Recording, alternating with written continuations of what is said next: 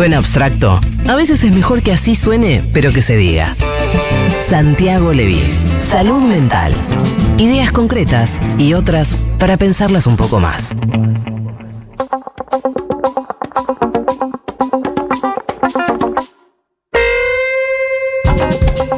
Bien, ¿qué tal Santi Levin? ¿Cómo ¿Qué va? tal, Julia Mengo? ¿Cómo te va? Bien, bien, bien. Bien, ¿todo estrenando miércoles, estrenando horario, bien. Sí. Contento y estrenando algunos oyentes diferentes. Suponemos, Claro. Suponemos. No, con el caso de Santiago seguro, porque lunes a la tarde no es lo mismo que miércoles a la mañana. No, hay gente nueva que no sabe quién es Santiago Levin y lo está conociendo hoy. Qué barbaridad. Bueno, se los presento. Santiago Levin. Hola, soy Santiago, soy médico psiquiatra. Estoy acá en la columna hace tres años y medio, Sí. solo que en otro horario. Y hoy vamos a hablar de eh, qué es salud mental. Bien. Vamos a ir Es- directo a este tema para darle un- una puerta de entrada grande al nuevo horario de la columna de- desde un tema muy general. Bien. De definición casi de la materia que nos toca, ¿no? De definición y también de eh, eh, mostrar un poco cómo esas dos palabritas juntas a veces significan cosas muy distintas y se usan de manera eh, sin aclarar. Eh, al que está escuchando qué es lo que uno está queriendo decir. ¿Por qué? Porque salud mental cuando se escribe con minúscula se refiere a la salud mental de una persona. Sí. La tuya, la mía. Y ahora vamos a volver una por una. Eh, hay varias cosas para decir abriendo una llave ahí. También se escribe con mayúsculas salud mental y ahí eh, hace referencia el concepto al conjunto de políticas públicas que tienen que ver con la salud mental de una población. Salud mental con minúscula sería el árbol y con mayúscula sería el bosque. ¿Qué políticas públicas este, existen o no existen? Como por ejemplo en esta época que nos está empezando a tocar transitar eh, de retroceso en políticas públicas, ¿qué se hace con la salud mental de la población como conjunto? Eh, en un tercer lugar también salud mental es el nombre que se le da a un campo, a un campo eh, De del estudio. conocimiento y de la práctica, Claro. en donde convergen saberes y disciplinas profesionales y no profesionales. Uno dice el campo de la salud mental, donde está la psiquiatría, la psicología, eh, la enfermería, la antropología, el derecho, las asociaciones de pacientes, las asociaciones de familiares, etcétera, etcétera, etcétera, instituciones estatales. Es un campo complejo, muy complejo, eh, donde hay luchas este, corporativas, donde hay polémica, donde hay reformulaciones y donde convivimos todos los que somos pacientes y profesionales de la salud mental.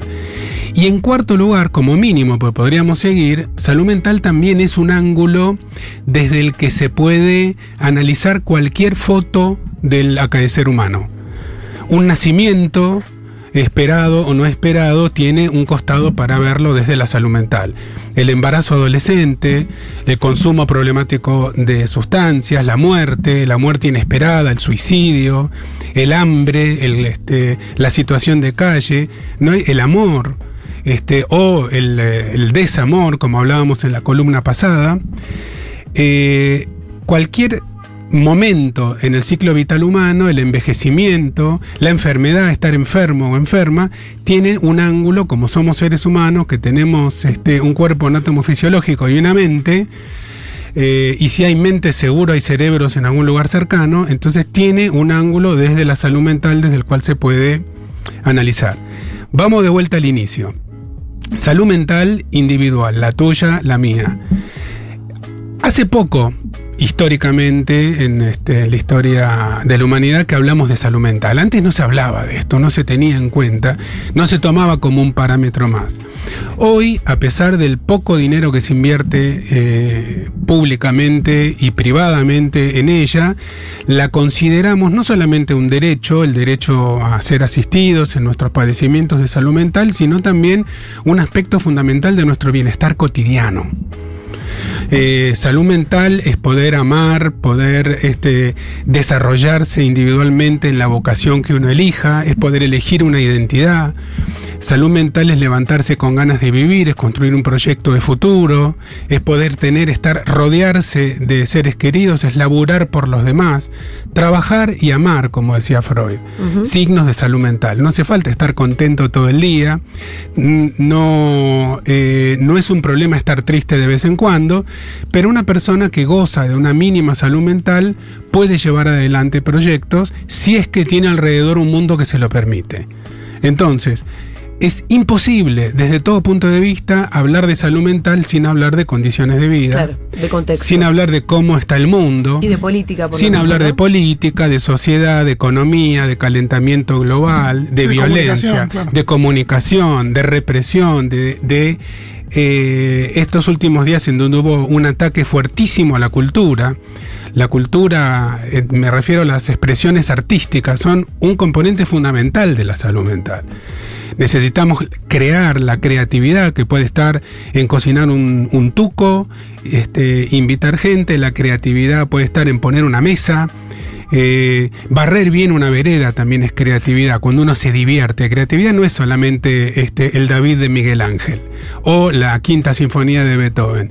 Entonces, amar, tener una sexualidad plena, poder ayudar a los demás, saber expresar los sentimientos cuando uno está, eh, cuando uno necesita compartirlos, lo dijimos acá varias veces. Mi abuela Nelly decía, tristeza compartida es media tristeza y alegría compartida es doble alegría. Eh, eso desde el punto de vista individual. Tiene que haber un mundo que acompañe, porque si no la salud mental se ve muy deteriorada. Y desde el punto de vista colectivo vemos un nubarrón negro aproximarse lentamente hacia- encima de nuestras cabezas cuando se observan los números, la epidemiología, cuando se mira el bosque en su conjunto y se advierte que eh, la depresión se está convirtiendo en la principal enfermedad eh, comparada con todas las otras, mentales y no mentales, en el mundo. Para el 2050 va a ocupar el número uno, el podio, el primer podio, en de- entre todas las enfermedades cardiovasculares, infecciosas, contagiosas, no contagiosas, etcétera. La ansiedad, eh, simplemente ansiedad no se considera una enfermedad, entiendo. Sí. Pero podría rankear también ahí, si hablamos de signos de nuestros tiempos, ¿no? Sí, ansiedad y depresión vienen muy unidas, lo podemos este, desarrollar en otra columna. Pero, perdón, quien no sufre depresión, como mínimo tiene ansiedad. Todos tenemos un poco de ansiedad. Hay una ansiedad que no es patológica. Hay una, y esto es una especie de espectro, va aumentando, va aumentando. Hay un momento en donde la ansiedad empieza a pesar y uno empieza a sentir eh, que el cuerpo le habla, que te duelen cosas, que te contracturas, que te late demasiado el corazón, que usualmente uno no se da cuenta, salvo que esté haciendo ejercicio físico, subiendo escaleras. Empezás a sentir zumbidos en los oídos, te cuesta dormirte, te cuesta levantarte una vez que pudiste dormirte. Bueno, todas estas cosas son signos de la época, de la ansiedad, eh, de la desvalorización total del descanso, del ocio, del fin de semana, de las vacaciones, etc. Por ejemplo, por ejemplo, esto es un ejemplo de casualidad que asocio porque me enteré ayer en un hospital donde yo trabajo, me enteré de que existe el día libre por cumpleaños. No lo conocía. Siempre nos reímos de Nos eso. Yo mí pensaba- me parece una chantada Yo total, pensaba que, que es una berretada total. Qué barato te salgo, hijo de puta. Qué barato te salgo un día de los 365. Eso no son derechos sociales, compañero. Eso es otra cosa. Eso es una berretada. Bueno, Es entonces. una palmadita en la espalda esa. Ese tipo de eh, mundo en donde te hunden de un lado y te regalan un día libre por año porque cumpliste años, mi viejo decía que no hay mérito más pelotudo que, que haber que cumplir años. Este, Un Grinch, es- tu viejo, pero un poco de razón. mi tiene. viejo es re Grinch y yo salí 50% Grinch. Este, mis seres queridos cercanos me lo reprochan. Sí, somos un problema cuando Somos un así. problema, somos un problema. Así con, con el Día del Niño, con el cumpleaños, con los aniversarios, etcétera. Entonces, salud mental significan cosas muy distintas. Eh, hay una salud mental individual que está conectada con la salud mental colectiva. No se puede hablar de salud mental si no hablamos de condiciones de vida. Eh, condiciones de vida significa todo. 57% de pobreza es un ejemplo de condiciones de vida. Salud mental, lo hemos dicho mucho, pero para quienes están escuchando por primera vez y a modo de presentación lo quiero decir, milito en contra de la comunicación en salud mental exclusivamente desde el punto de vista clase mediero. Eh, por supuesto que la gente de clase media tenemos derecho a gozar de la salud mental, este, etcétera, pero no es lo mismo tener un techo, un trabajo, una heladera llena y una cierta seguridad de que si te enfermas vas a conseguir ayuda pronto, que vivir en condiciones de zozobra permanente, donde lo poco que tenés lo perdés con una lluvia, eh, donde lo poco que tenés no te alcanza para comer o para darle de comer a los tuyos, y eso también es salud mental. Entonces, desde esta columna intentamos hacer una especie de compendio de todos estos ingredientes para armar una ensalada que represente un poquito más un ideal de un mundo justo y equitativo en donde la salud mental sea no el objetivo a alcanzar, sino la plataforma a partir de la cual uno puede implementar el ideal de la vida sobre la Tierra, que es eh, la promoción de las artes y de las ciencias y de la creatividad y de la solidaridad entre personas. Clarísimo. Bravo. Me encantó. Cuando no hay más nada que, que agregar un- en este programa se aplaude. No, me, me quedé pensando también en, en- Ahí justo hablaste de las clases populares. Yo creo que también hay una cosa eh, generacional en algunos casos. por gente de clase media o clase acomodada. Que también eh, por ahí le. Por otras razones no tuvo acceso a, a- la salud mental o a, o a tratar cuestiones de salud mental. Y que tiene que ver también con una mirada sobre el mundo respecto de, de, bueno, salud es una sola, la salud física hay que cuidarla.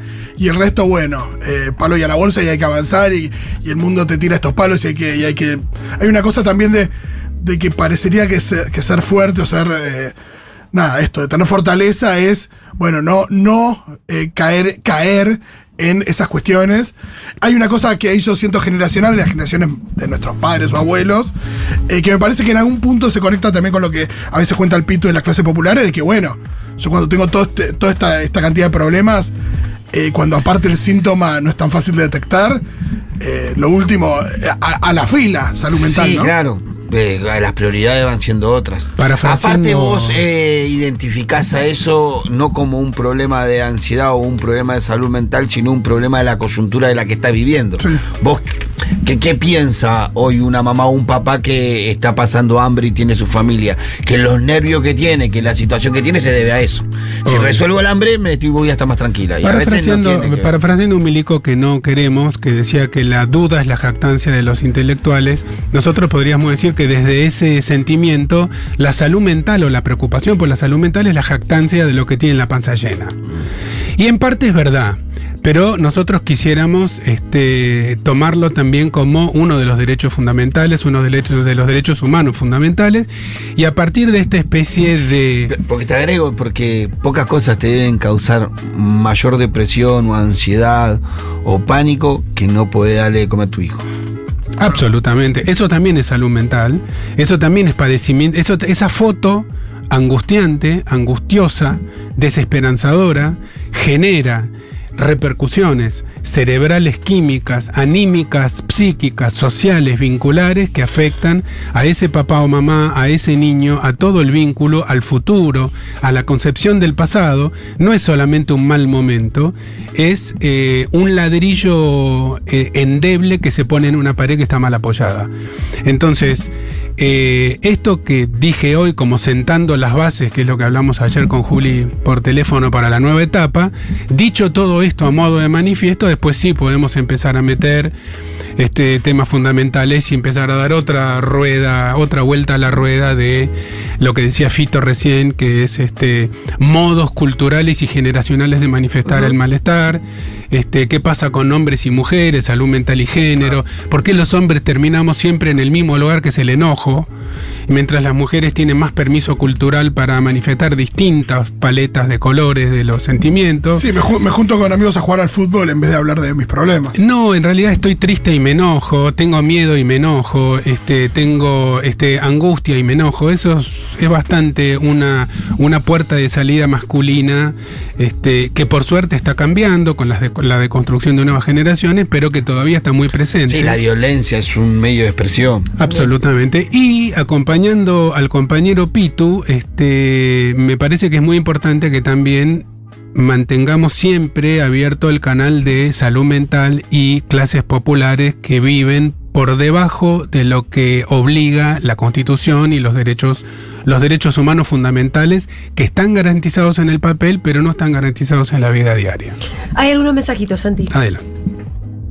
Hola Futurockers, hola Seguroles. Hola. Eh, la otra vez leía un Twitter de le puse me gusta que decía ese cafecito, ese heladito, ese vinito, esa entrada del cine, ese, ese ir al teatro, bueno, esa salida recreativa, todo eso lo, lo ponía en un conjunto y decía de que era, era salud mental y que todo este recorte, todas estas prohibiciones que nos estamos haciendo van a repercutir. Así que me parece que también hay algo de eso, ¿no? Totalmente de Sí, acuerdo, re. es un editorial lo que hizo el Ni te digo, para mí, eh, por comprar una pilchita, Oh, yo siempre lo hago cu- cuando, estoy- cuando ganó mi ley me fui a comprar pilcha. Claro. Ah, bueno, mira como el triunfo del presidente Milei estimuló este, No, la, la la- producción y el comercio. no la, de la- la- Siempre vintage. La prevención de. Si ganaban masa, te quedas en tu casa. No, Capaz que me iba a festejar comprando pilcha. Pero quiero decir, a, Sí, sí, a mí sí. me da un júbilo. Sí, yo el cine es un refugio que tiene que Bueno. ver con eso también. Por ejemplo. Por Aguante, supuesto. aguante Santiago. Uh, Bueno. Santiago, qué necesario, por favor. Tiranos una soga, ayudanos, decirnos Ah. algo, un alivio. De repente tenés que curar a todo el mundo. Santi. Este es tu momento. Vos estás- ahora. Ahora curo, ahora, ya. curo todo el mundo. A curar. Eh, escuchar, eh, dale. A mí lo que me está pasando, lo que estoy sintiendo es un sinsentido total, porque siento que trabajo todo el día eh, y no...